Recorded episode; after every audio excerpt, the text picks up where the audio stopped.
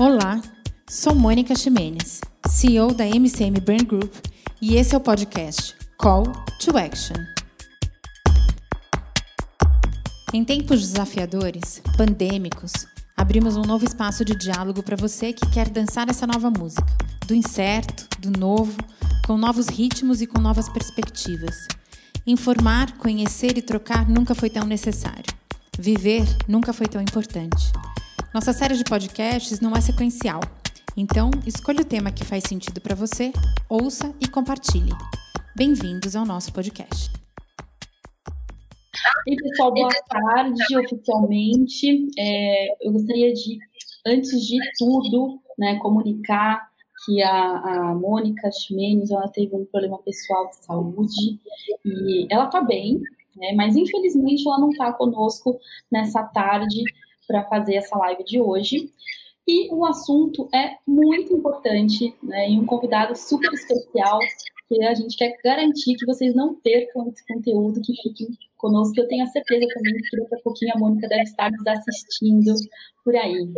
Eu sou a Renata Ankovic, uma apaixonada por mudanças, pessoas, gestão, inovação, e hoje gerente de projetos lá na MCM Brand Group, e a série de lives um chamado para a ação. A gente fala de adaptação, a gente fala de mudança, de perspectiva, adequação de um mundo em constante transformação, onde nós continuamos a valorizar as conexões. E em nossas lives promovemos o encontro entre ideias, pessoas, revelando o potencial das relações, independente do espaço, dos espaços que aconteçam. Por isso que a gente está aqui, conectado. Então, juntos, aqui, num chamado coletivo para ação. Pessoal, a gente vai passar aqui alguns recadinhos práticos para vocês participarem dessa live com a gente. Façam as perguntas aqui no chat ou então aqui do lado, de acordo com os temas que forem conversados. Não não der para responder na hora, gente encaminha para convidado. Então, a nossa live vai durar mais ou menos aí uma hora, depois vocês vão poder assistir. E vão se tornar podcasts para vocês ouvirem no Spotify também.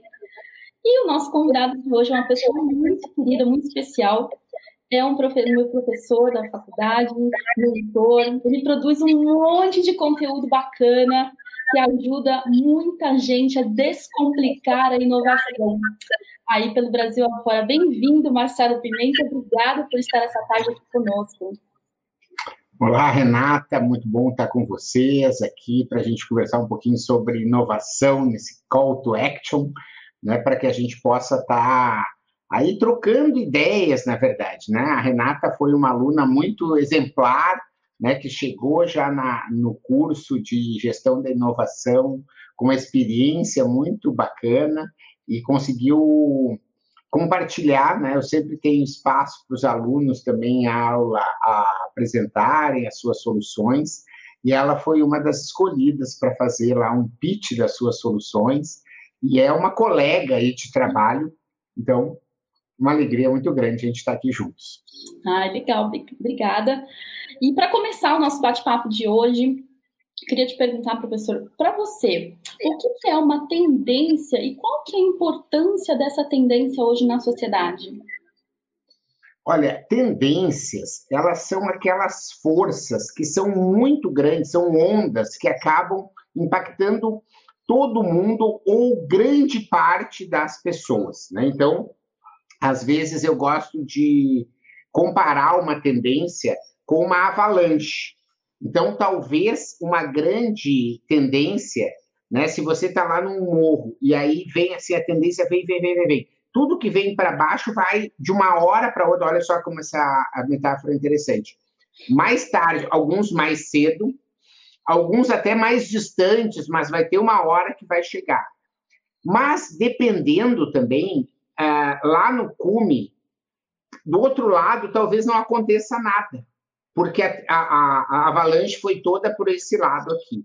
Mas talvez seja uma avalanche que venha, assim, e todos os lados. Então, uma tendência é isso, é uma força, é uma força que a gente não pode barrar, é uma força que é, que é muito grande mesmo, e que vai fazer com que a gente tenha todo mundo seja afetado, quem está naquele raio de ação daquela tendência. Muito legal. Realmente a gente vê né, a, a, importância dela na sociedade. E, na sua opinião, quais são as tendências que vão ficar pós esse período de pandemia? O que, que você acha que dessa avalanche veio que ficou, agora não tem mais volta? Legal. Não, muito boa sua pergunta, mas aí eu estava vendo que eu não respondi direito né, a primeira, porque eu falei o que, que era a tendência, mas eu não. Uh, falei qual era a importância dela para a sociedade. Né? Então, desculpe aí essa minha falha. Né? É, essas avalanches, então, quanto metáforas para a gente retomar, elas são importantes de você saber, porque, continuando com essa metáfora, né? se você tem uma casa ali e a avalanche vem, você tem que se mudar, você tem que se proteger, você tem que fazer alguma coisa, ou seja, é importante para a sociedade entender as tendências, porque você precisa dialogar com essas tendências de uma forma definitiva. Você não pode, a avalanche está vindo dizendo, ah, eu não tô, ah, não vou fazer de conta que ela não existe. Não, esse tipo de coisa não funciona, gente, de jeito nenhum, entende? Então você precisa, para a sociedade como um todo, porque é, se você for ver essa história da sociedade, eu acho assim até um pouco amplo, né? Vamos ser um pouco mais diretos. Né? Então, ela é importante para as empresas, porque os consumidores tão, são dessas tendências, acabam adotando essas tendências. Né? Ela é importante para as famílias, para as pessoas, porque você tem, pega, por exemplo, uma tendência que já vinha antes do pré-coronavírus, né? Novos modelos familiares. Então, você tem hoje pessoas que moram, sei lá, dois homens com um neto, é, você tem uma pessoa que mora, uma mulher, um cachorro, um gato e a avó, sabe? Então, tem coisas que não é mais aquela história de. É, tem dois amigos que moram junto, e tem uma pessoa que às vezes fica com um, às vezes fica com outro, mas na verdade tem um outro namorado. Então, esse tipo de coisa, é, que era, você ver, 30, 40 anos atrás, é um tipo de tendência que ela é importante de você entender e dialogar com ela.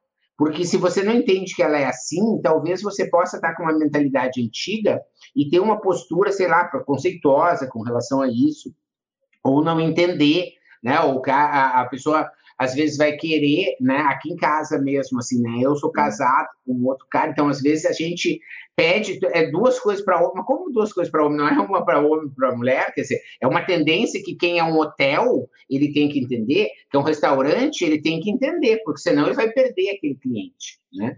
Então é importante para os pais entenderem que os filhos estão convivendo com outros filhos que estão também sendo impactados por essas tendências, então você precisa ter que ter essa, essa compreensão e a questão daí das oportunidades, porque essa que é a grande história, né? Daqui a um pouco a gente vai entrar mais na pandemia, mas se você for ver, já no pré-pandemia, você tinha uma tendência de coisas naturais, ou seja, tudo que é orgânico, né? Tudo que é, é assim que você sabe quem é a procedência, é as uhum. coisas de intolerância, né? É, sem glúten, sem lactose, sem muita caloria, é rico em proteína. Dizer, existe todo uma, um, um arcabouço ali de, de questões que mostram que já são uma tendência. Se você não dialoga com isso, e você é uma empresa, você é um consumidor, você é um profissional, um advogado, um médico, um dentista, você acaba ficando meio perdido, né? Porque as tendências elas acabam demonstrando caminhos que são importantes de você aí dialogar uh, com elas, né? Então, isso é para dar para responder lá a primeira pergunta. Quais são as tendências que, que ficarão pós o pandemia, né? É importante entender, assim, eu acho que é ainda é muito prematuro. A gente está vivendo, especialmente no Brasil, né? Então, é legal da gente ter uma live, acho que é bom dessa coisa live, assim, ó, 13 de agosto. É esse o nosso dia que a gente está hoje. É uma data emblemática, aí, 13 de agosto. Né? Mas ela é uma data que mostra o Brasil sendo um dos países, se não o pior, o segundo pior a tratar com essa doença. Você tem uma polarização política, você tem uma dificuldade desse jeitinho brasileiro, você tem o clima, você tem as diferenças regionais, você tem o fenômeno das fake news, né, só para mostrar algumas das complexidades que fazem com que o Brasil, né, aquilo que você vê um país como a Itália, ou como a Espanha, ou como o Reino Unido, que conseguiram fazer assim e fazer a curva achatar, assim, lá embaixo, o Brasil não conseguiu. Né? E, ao mesmo tempo, os negócios eles também começaram a entrar em colapso, e então os shoppings reabriram, as lojas reabriram, as coisas. Agora eu vi que o Pão de Açúcar vai reabrir no sábado.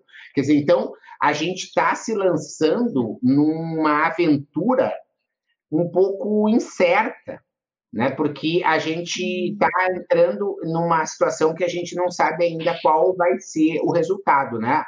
O, os dados estão na mesa, né? A bolinha na roleta, ela não chegou e caiu lá no, no númerozinho, né? A coisa tá, ela tá andando, né? É. Mas existem, sem dúvida, algumas tendências é, novas e existem tendências que foram reforçadas. Então, só para a gente citar duas, né? Que uma que foi reforçada, a gente já falou a questão do natural, de tudo que é orgânico, tudo que tem a ver com uma vida um pouco mais saudável, né? Hoje mesmo eu estava vendo uma entrevista na rádio de uma professora da USP falando aí da, dos resultados recentes das pesquisas que mostram que o exercício físico ele libera um tipo de mecanismo que faz com que, o, se você for tiver um contato com o vírus, provavelmente o vírus não vai te infectar. E isso é algo que tem a ver, assim, como se você fez exercício hoje ou amanhã, isso demora um certo tempo no seu corpo. Então, você está descobrindo muitas coisas que a gente não sabe como elas são. Eu tenho um trabalho com o Sebrae do Amazonas, e lá no Amazonas, por exemplo, você tem na população um número de pessoas é, vacinadas de várias formas contra a febre amarela e sobre coisas que são muito típicas da floresta, doenças muito típicas da floresta.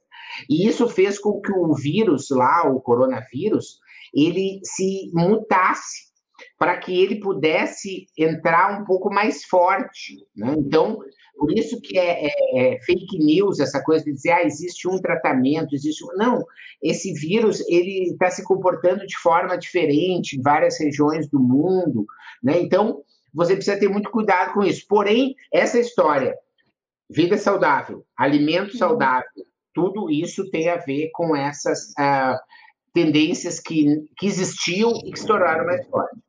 E para falar, então, de uma tendência, vamos dizer, nova, né? Você tem uma tendência pelo êxodo urbano, por exemplo.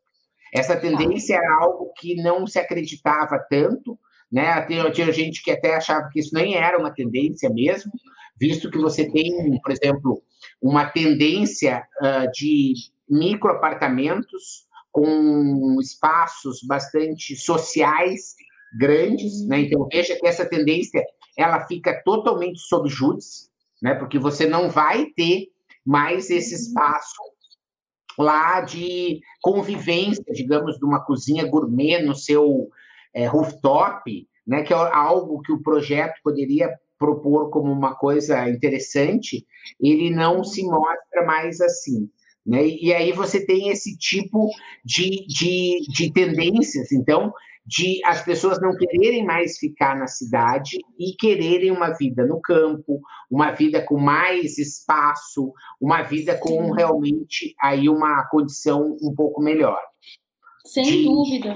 De, de, convivência com a natureza, porque você fica no isolamento, né? Eu conversei só para dar uhum. a, a entender isso, fala de casos de, de verdade, assim, que são exemplos. Eu estava falando com uma amiga né, que trabalha no, no consulado britânico e ela estava uhum. fazendo home office. Então, Sim. ela morava aqui no Itaim, mora no Itaim, porém ela disse, não, ela percebeu que, tipo, não tem sentido, eu vou morar com meus pais em São José, tem uma casa com piscina, etc. E ela disse, ah, não, os primeiros dias foram ótimos. Mas agora ela disse que ela já está querendo mais, ela está querendo um espaço, né? Porque aquele Sim. pátio já que era melhor do que o apartamento, era suficiente, mas agora já não é mais. Então, esse é o tipo de tendência que é nova e que vem né, trazendo impactos, pega o impacto para a sociedade. Sim. A XP, aí a queridinha do, do, do mercado financeiro atualmente, né, uhum. decidiu levar para São Roque, criar uma, não digo uma ecovila, mas um condomínio sustentável em que os seus funcionários tenham casas, que vão de bicicleta para o trabalho, que tenham escola para os seus filhos, que tenham um clube né, da economia compartilhada, etc, etc. Então, isso hoje já se tornou um empreendimento da XP como incorporadora, porque ele vem o quê? Atendendo essa demanda que aparece com essa tendência nova. Não, com toda certeza, né? A gente vê nesse cenário a, a, nossa adaptabilidade, né, em termos de resposta ao que acontece no mundo, né? Como que a gente se adapta e o êxodo urbano ele tem realmente é, esse evidenciado, né, como uma contratendência até certo ponto, né? Quando a gente fala, imagina, as pessoas não vão sair da cidade e buscar o campo. Só que quando você tem que ficar num contexto de isolamento, eu prefiro mil vezes me isolar no campo, me isolar na praia, me isolar na montanha, do que no meu próprio cubículo, né? Dentro da cidade, ali com, com a, né, a, aquele barulhão da, da, rua e tal. E a gente está vendo nesse contexto de adaptabilidade, da pandemia, é uma migração né, mundial aí para o low touch economy, né? Que é a economia de baixo contato.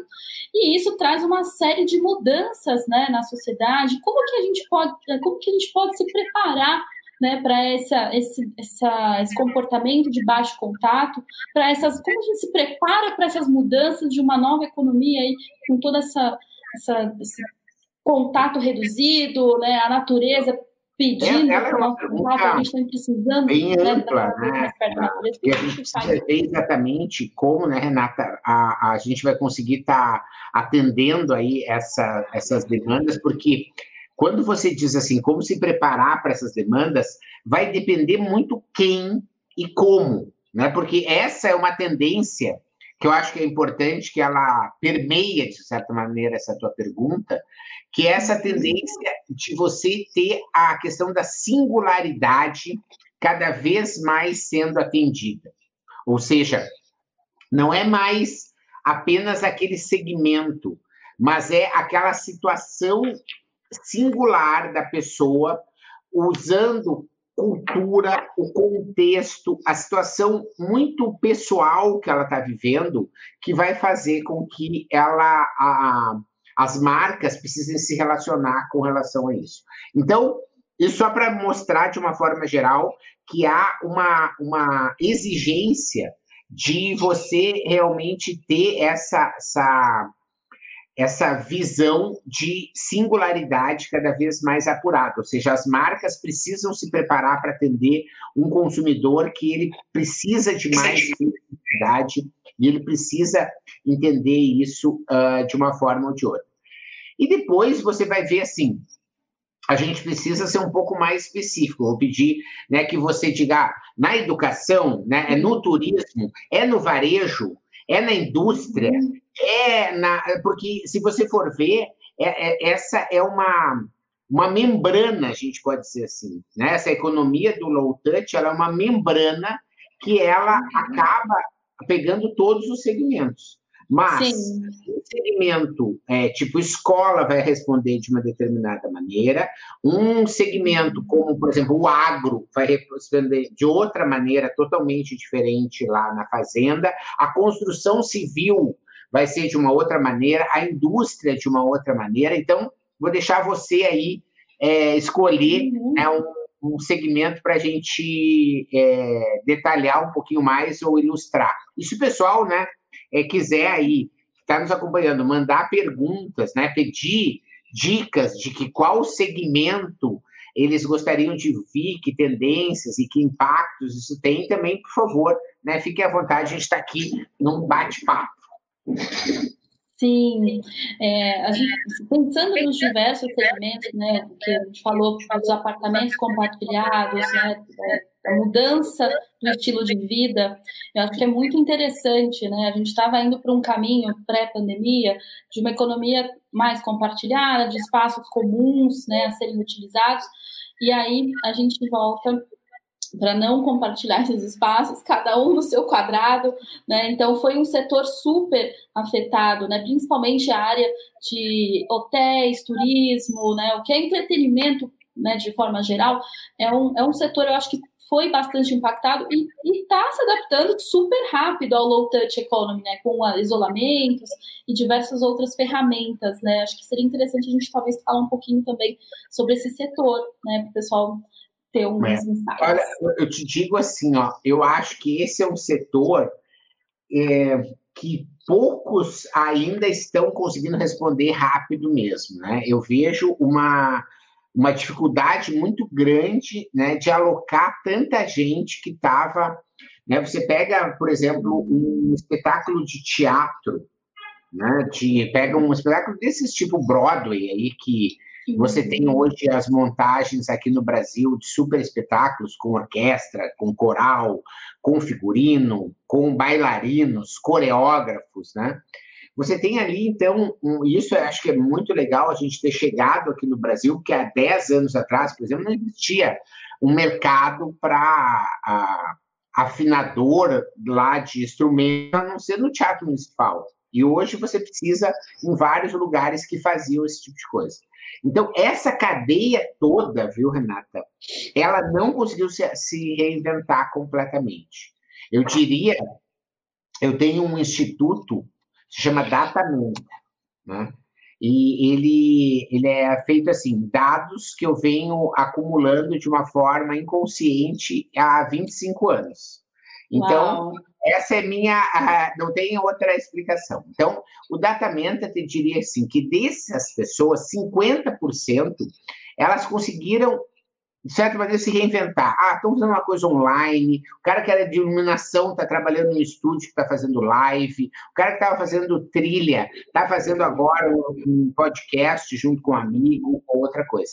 Os outros 50% não conseguiram se adaptar e estão sobrevivendo, assim, seja ah, eu sei fazer comida e eu estou então fazendo almoço e estou vendendo, ou estou usando só as minhas economias, ou estou dependendo da minha família, ou seja, são pessoas que não conseguiram se adaptar.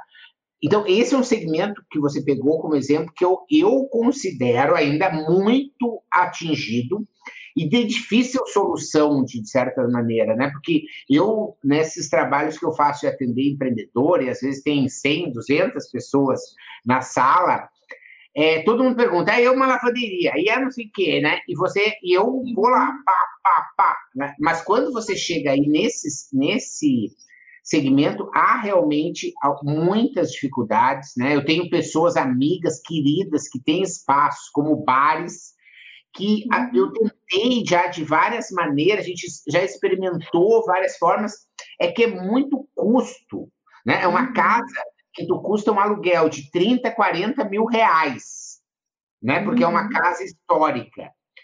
Você conseguir, de uma forma para outra, gerar valor num serviço de entrega que gere de lucro, além de todos os funcionários, além de toda a matéria-prima, além de tudo a matéria, além de todo o álcool gel que tem que comprar agora, de todas as máscaras, é. Você tem que pagar 40 mil reais, tem que sobrar limpo para dar para o cara que está na casa, porque hoje as portas estão fechadas. Então, é uma conta, Renata, que é difícil é. ainda de fechar. Né? Então, a gente tem aí um segmento que é colocado. Mas, de toda sorte, né, vamos dar um exemplo que, que essa situação, por exemplo, não se teve, porque é uma casa histórica, que não faz sentido fazer isso, mas se for ver um pub lá de Cuiabá, né, que é amigo da Fernanda, que é nossa amiga em comum, né, o cara, ele logo no início da pandemia, e isso que é interessante de entender, né, a, a vivacidade, a coragem, a ousadia, a rapidez do cara, ele, tipo, dez dias depois, ele reformou todo o pub, tirou tudo que é cadeira e tudo, colocou um monte de holofote, botou toda de streaming, contratou um monte de banda de é, redundância, de várias operadoras com coisa. E hoje ele é um estúdio que está, assim, 24 horas por dia ocupado, seja transmitido ao vivo, seja gravando de madrugada, o cara, tipo, e ele faturava X, hoje está faturando 3X. Né?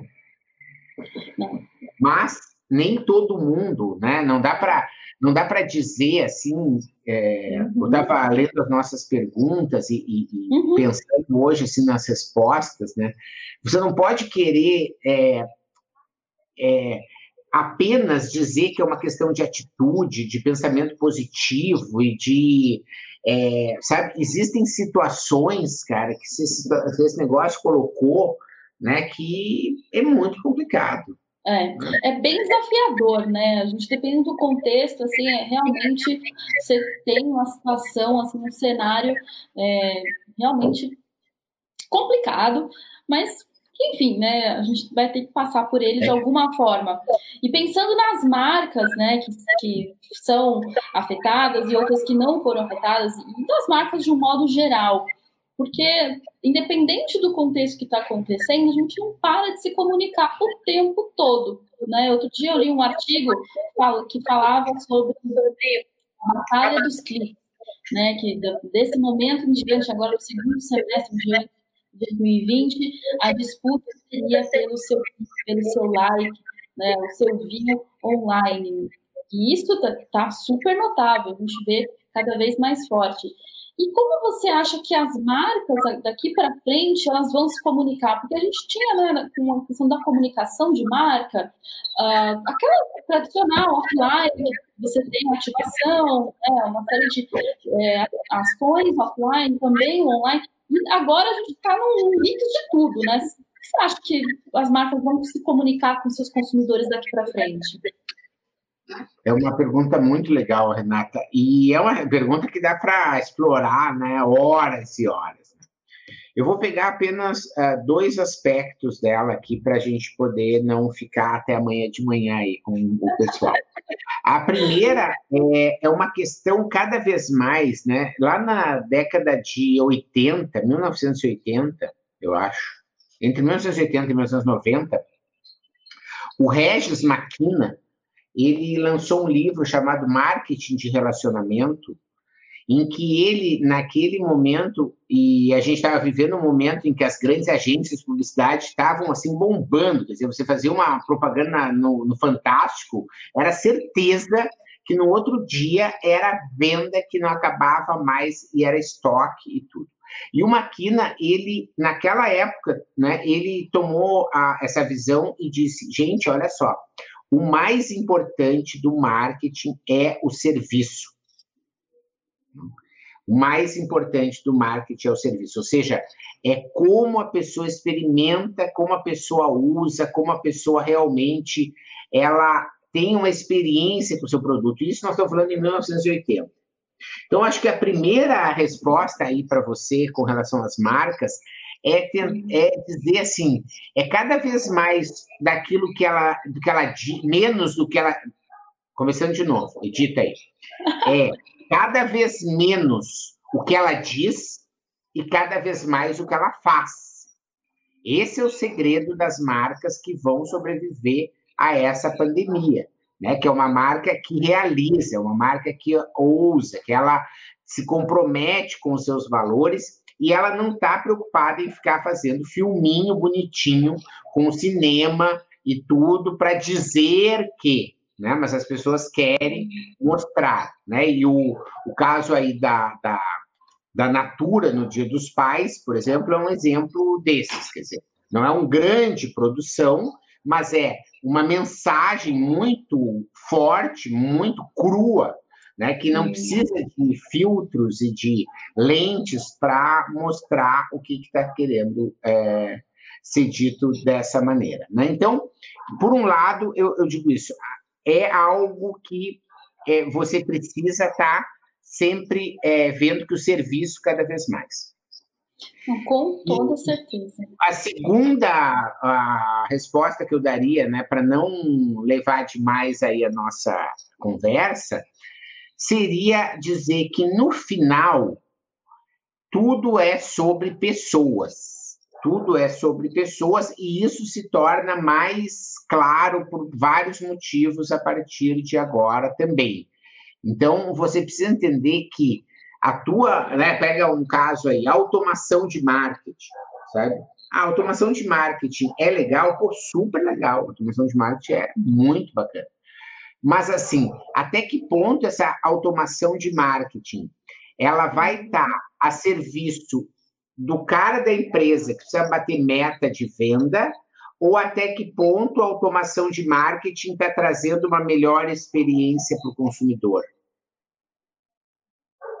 Sabe? É. é esse tipo de. Né? Porque eu estou cansado de receber e-mails de automação de marketing que eu vejo que são feitos de coisas, sabe? E você, e eu como eu faço isso também, né? Eu sei, uhum. ah, daí se a pessoa não abre em três dias, tu remanda, tu remanda uma mensagem que não tem a ver comigo, tá fora do contexto, entende? Porque eu posso ter é, pego um, um material para fazer uma aqui, construir esse meu estúdio aqui que eu tô, que é todo com material de demolição e tudo, e naquele momento eu posso ter feito uma compra, alguma coisa de algo que talvez só daqui a 40 anos eu vou usar para comprar uma chaminé nova. Né? Mas o cara continua me mandando, olha só, Veja a chaminé, olha a chaminé nova. Aí agora você não ficou na coisa, o e-book da chaminé. Não, gente, mas eu já comprei a chaminé, eu não vou usar de novo, eu tenho de botar. Entende? Então, é esse tipo de coisa eu tô sendo assim, até engraçado, mas é de uma coisa banal, porque às vezes você tem outras coisas que te, te deixam até desconfortável, sabe? É, uhum. medicamentos, né? Questões aí é, que te trazem uma, uma experiência emocional que não pode ser, que não pode ser não muito boa, e que aquela coisa fica vindo, fica vindo, e a pessoa às vezes não sabe se descadastrar, ela não sabe, né? Essa é a história, entender que o cliente lá do outro lado, ela trabalha. E é por isso que eu, eu aí só para também ser uma live de não de problematização, mas de sites, né? Para quem está nos ouvindo aí e que trabalha com automação de marketing, por isso que é bom trabalhar com base de descanso. Né? Quer dizer, o cara não abriu nenhum dos teus últimos, né? não sei qual é a frequência de e-mail que você manda, mas se você manda uma vez por mês e ele não abriu os últimos três, os últimos quatro, para de mandar para ele, entende? Porque o cara é, está poluindo a tua base, está fazendo a tua a, a tua, tuas métricas ficarem ruins. Claro que às vezes né, tu vai querer mostrar uma base lá que tu está mandando para 800 mil pessoas. Mas no final das contas, como eu disse, é tudo sobre pessoas. Né? E isso tem uma visão bem crua, se tu for ver, que é assim: é, eu sou a marca. Né? Então, eu tenho meu assistente que está me dizendo que eu tenho mil e-mails na minha base e que eu conto, entre aspas, com esses mil pessoas como possíveis prospects. Então, eu tenho dez funcionários. Né? Veja como seja a história da, da Tudo Sobre Pessoas. Eu vou manter esses dez funcionários acreditando que aqueles mil lá da minha base são quentes, entendeu? E que eu vou conseguir fazer a meta de venda para conseguir pagar o salário das 100 pessoas que eu tenho aqui. Então, essa história de, essa truquezinho, sabe, de marketing, acaba afetando né, o cara aqui, porque às vezes se eu ter demitido, ter, ter feito um acordo, ter uma redução de jornada, quer dizer, se eu soubesse que, na verdade, a minha base é de 500, talvez eu ti, real eu tinha visto de uma forma uh, interessante. Né? A Paula está dizendo que isso irrita, daí essa questão, né? A, a, as marcas começam a, a, a, se irritar, ou seja, tu tinha uma boa experiência, né? Porque isso que é interessante uhum. de entender do consciente e do mundo VUCA, né? Esse mundo acelerado, Sim. etc, etc, né?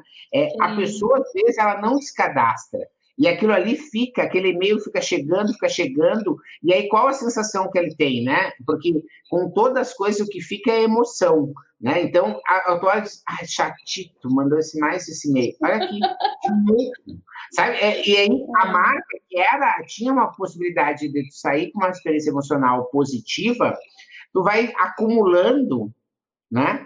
Uma coisa até que chega um dia que alguém numa mesa de bar diz assim, ah, é, eu vou comprar uma coisa daquela marca. Gente, eles não param de me mandar e-mail, sabe? São chatos. Tarará, tarará. Quer dizer, tu vai, ó, tu vai denigrir a marca só porque o cara lá da automação de marketing está querendo ter as questões aí dele. Né? Então, as marcas devem é, se, eu acho, é, pensar, a Paula aí que está aí, é professora uhum. lá da SPM, do, do mestrado, do Master em, em, Gestão da Experiência do Consumidor, em que a gente investiga muito isso, né? Eu acho assim, sem querer ficar puxando a brasa para a escola, né? O que eu acho que a história é a pessoa precisa estar tá se despindo das crenças, e tendo novos conhecimentos para enfrentar esse novo momento. Essa que é a grande questão. Quer dizer, você precisa entender, ah, mas eu fiz, tinha comprado o um curso do ano passado que dizia que era sorry, baby né? Depois disso, né? É, eu tinha minhas malas, comprei umas malas lindas para levar para a China, que eu ia para a China em, em, oh. em, fevereiro. Então aí as malas. Esses dias eu fui a Porto Alegre ver minha mãe, usei as malas de olha só pela primeira vez, né? Então assim, mas isso não não é, aconteceu, entende? Assim, as coisas você não tem como prever essa, você não pode ficar né, é, seguindo o, aquela máxima do exército uhum. canadense. Você sabe essa do exército canadense? Não, entre o mapa não. e o terreno, procura, entre o mapa e o terreno, fique sempre com o terreno. Ah, né? Então, se você planejou 2020, só que o terreno de 2020 se mostrou totalmente mais acidentado do que ele se. Eu não posso ficar olhando para o mapa Exato. Ah, não, mas o plano estratégico dizia que em maio eu ia fazer um evento. Não, não, não vai não, não. não vai rolar. É. Então, olha para o terreno. Né? Então, é a comunicação das marcas, que foi a tua pergunta, né? Identifica Sim. o que, que o público está querendo, vê o que, que é o momento, né? Porque é muito rápido tudo, é muito rápido, Renata, é impressionante, né? O, o a Paula que está aqui é como eu disse, é uma professora incrível, a gente tem feito uns trabalhos juntos e você vê assim, Hoje eu estava vendo um momento de verdade que traz para essa história das tendências, que é o crescimento em 30% de bird watching, né? Ou seja, pessoas que estão pesquisando sobre pássaros e cantos de pássaros, certo? Por quê?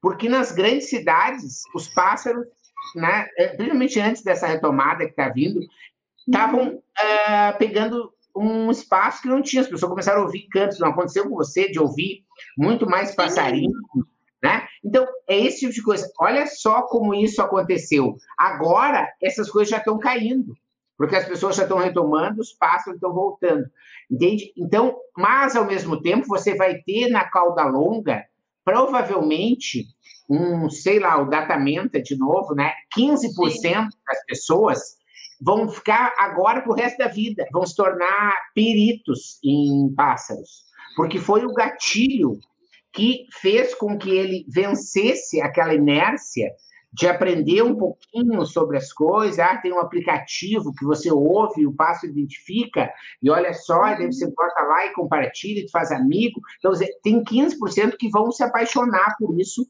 e provavelmente vão incorporar isso para o resto da sua vida. Então, as marcas devem estar atentas. O consumidor está no momento em que ele aceita né? Se você quiser que eu pare de falar, você me interrompe, tá bom? Não, tranquilo, professor. Eu ia falar da pesquisa da uhum. Canta, que a, uhum. a Canta é um grande instituto aí de pesquisa, de varejo, em cima de como... A pesquisa da Canta mostra que o consumidor quer jornada única. O que, que isso significa? Né? Ele não está mais fiel à marca. Ah, não tem o sabão em pó que eu quero, mas tem sabão em pó, eu vou comprar aqui né? Porque eu não quero parar no outro lugar, entende? Uhum. Ah, ah, eu queria tal refrigerante, não tem. Ah, não, eu vou levar um suco, certo?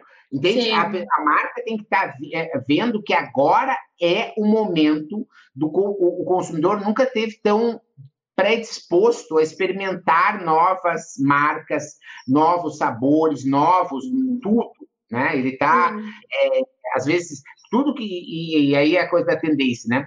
Tudo que uhum. for é, casulo, ou seja, tudo que ajudar ele a ficar protegido com todo o conforto, né? Isso tudo é tendência. Então, é, aí você tem uma infinidade de coisas da economia low touch, de alimentação, de yoga, de é autodesenvolvimento, de do it yourself, de um monte de coisas, né, que estão nesse guarda-chuva aqui.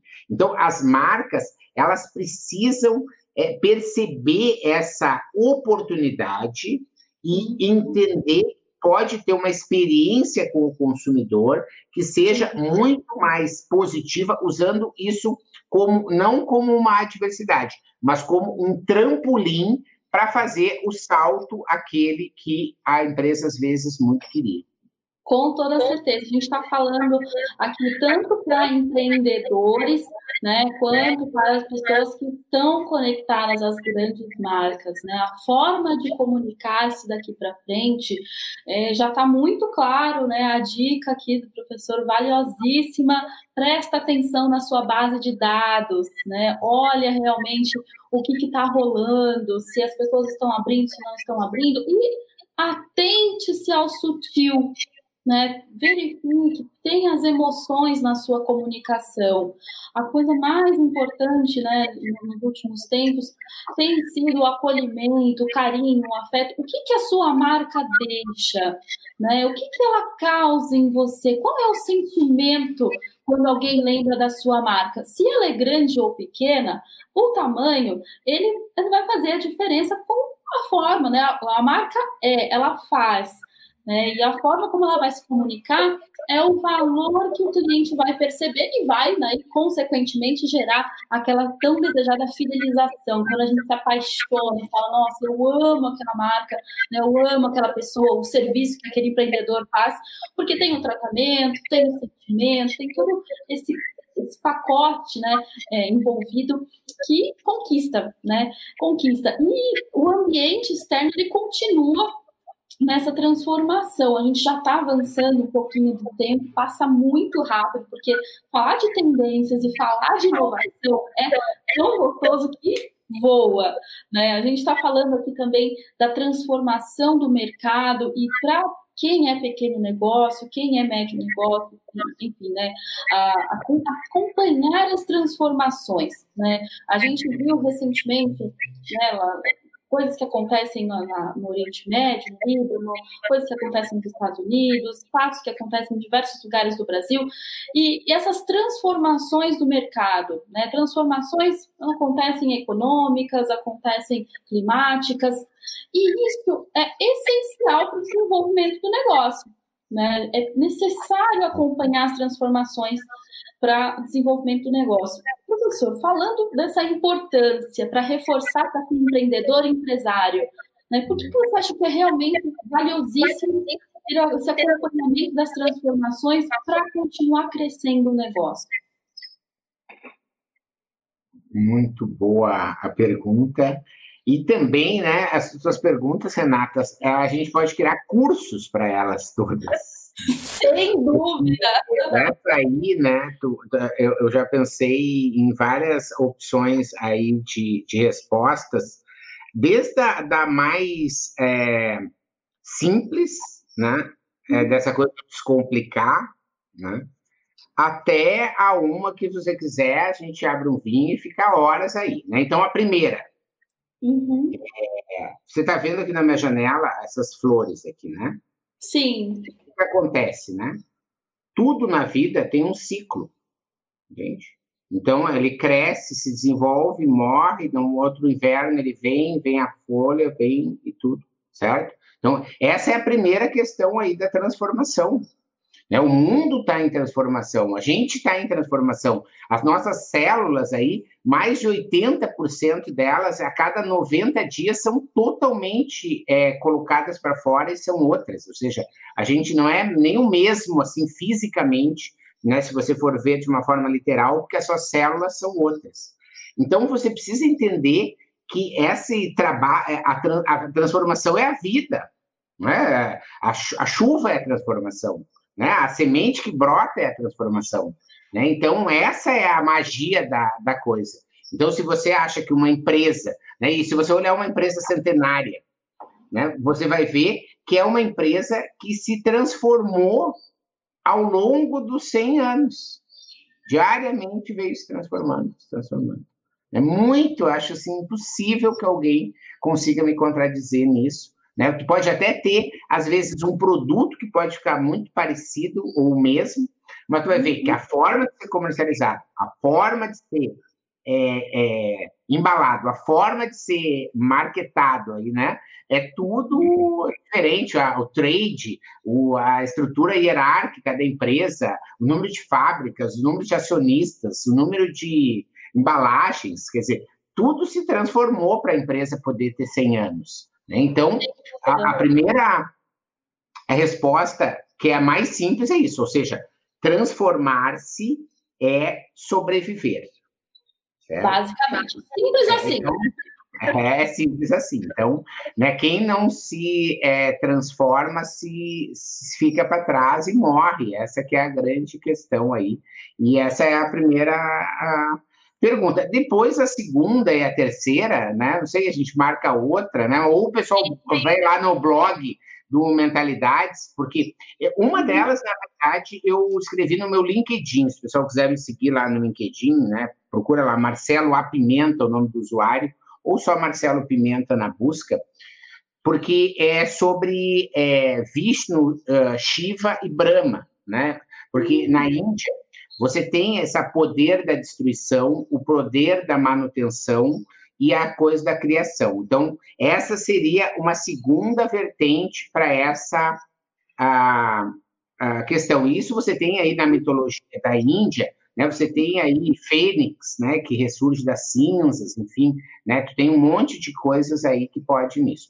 Ou você poderia ser também bem mais acadêmico na resposta, né, falando em Schumpeter, né, que é o cara, o teórico da inovação, né, o, a, a inovação destrutiva, a, a, criatividade destrutiva, né, que é o que o Schumpeter sempre é, chamou de inovação, é um, conceito que hoje a gente usa até pouco, né, na, na, na, sala de aula, porque existem conceitos até mais modernos, mas o Schumpeter ele foi o primeiro cara que mostrou né, que a empresa tinha que, se ela mesma buscar formas de se superar, porque se ela não buscasse essas formas de se transformar para se superar, o concorrente poderia fazê-lo. Então, Sim. é por isso que o Schumpeter trouxe a inovação. Só para deixar né, três opções, você, né, quem quiser disca 0800 opção 1 ou 0801 opção 2, né, e você escolhe qual é a resposta que você prefere. A gente a gente está falando, a gente tá falando de transformação e você me fez lembrar de um post que eu vi no seu Instagram muito legal que falava sobre biomimética né, que é a observação da natureza aplicada à solução de problemas, né, e está tudo a ver, né, tudo conectado com a, a utilização, né, você quer comentar um pouquinho sobre a biomimética, desse tema tão fascinante, porque a gente tem mais 10 minutos para outra pergunta, mas eu acho que vale a pena. Eu acho que eu, eu acho que essa história, né? O pessoal está elogiando, gostando aqui da, das nossas dicas. Eu acho que eh, eu fica aí, né? Eu vi que vocês botaram na tela de novo o Marcelo A. Pimenta, é, lá no Instagram. Eu tenho dois vídeos de IGTV sobre biomimética aqui de casa, né? Que então são aplicar assim, mostram a questão dessa casa. E, e, assim, tipo, como trabalha a questão das raízes, trabalha a questão aí de, de solo, etc. Mas se você for ver a biomimética, e para quem está chegando aí na história, esse nome ela pode parecer complicado, mas a minha missão aqui é descomplicar, né? Então, ela é bio, né? É vida, e é mimética, que é imitação, né? O mímico, né? Mimética, certo? Então, quando você imita a natureza, né? Ou você imita a vida, no caso da biologia, você está inovando através dessas questões. E você tem aí o caso mais famoso também, para a gente respeitar o horário, é o velcro. Né? O velcro ele é uma, uma invenção, vamos dizer assim, né? porque ela é uma questão fabricada de uma forma artificial, né? com polímeros e plásticos e, e outras coisas assim, mas ela reproduz uma coisa que lá no interior do Rio Grande do Sul, quando eu me criei, chamava carrapato. né, que era carrapicho, né, que é essa bolinha da mamona em que você, né, quando criança, quem teve essa oportunidade na vida, jogava... Fazia guerrinha na... de mamona, né? É, mamona, é. Isso, mamonas assassinas. Isso se você for ver, né? Por que, que o carrapicho prende na pele, né? Porque ele tem no final uma espécie de ganchinho assim que fica dando a volta que não desgruda da tua pele. Então isso tipo ah, uma brincadeira de criança, uma coisa ruim, né? Foi visto como uma oportunidade que a gente usa praticamente tá. alguma coisa, ninguém tem velcro em casa, uhum. né? Consegue abrir, consegue ajustar, consegue é, prender e tirar da perna as tornozeleiras lá, esse tipo de coisa, né? Que você uhum. faz porque você, alguém viu na natureza isso. Né? No meu YouTube eu tenho um outro caso de biomimética que eu vi em loco, que foi na minha visita a Abu Dhabi, nos Emirados Árabes, e você falou em Israel, eu sei que o tempo está tá curto, tá. mas eu ia ficar, eu digo o seguinte, tem, sabe aquele coisa, só notícia boa?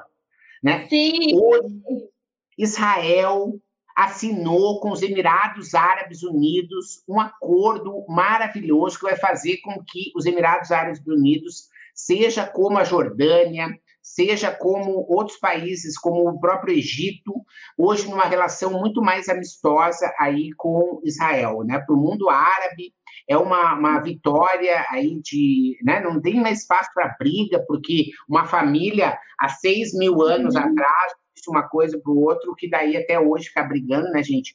Depois que tu vai lá, tu entende as origens de tudo e como são, entre aspas, inventadas coisas ao longo do tempo só para reforçar essas diversidades, mas a gente está precisando cada vez mais disso. Então, só para falar para você, falou aí de Israel de Emirados Árabes e de Dubai, né? A história da gente pontuar e o velcro, um exemplo de biomimética, e, e aí é, tem milhares de outros que vocês forem ver, é uma concorrência desleal, porque a, uhum. a humanidade, a natureza, elas têm aí milhões de anos de evolução. Sim. Né? Então, se o bico do beija-flor está assim, né, é porque ele conseguiu, ao longo de muitos e muitos uhum. anos, é, ser e desenvolver uma questão. É, e eu quis dizer, na verdade, o bico do pipo capau, não foi do beija-flor, não vou deixar você falar.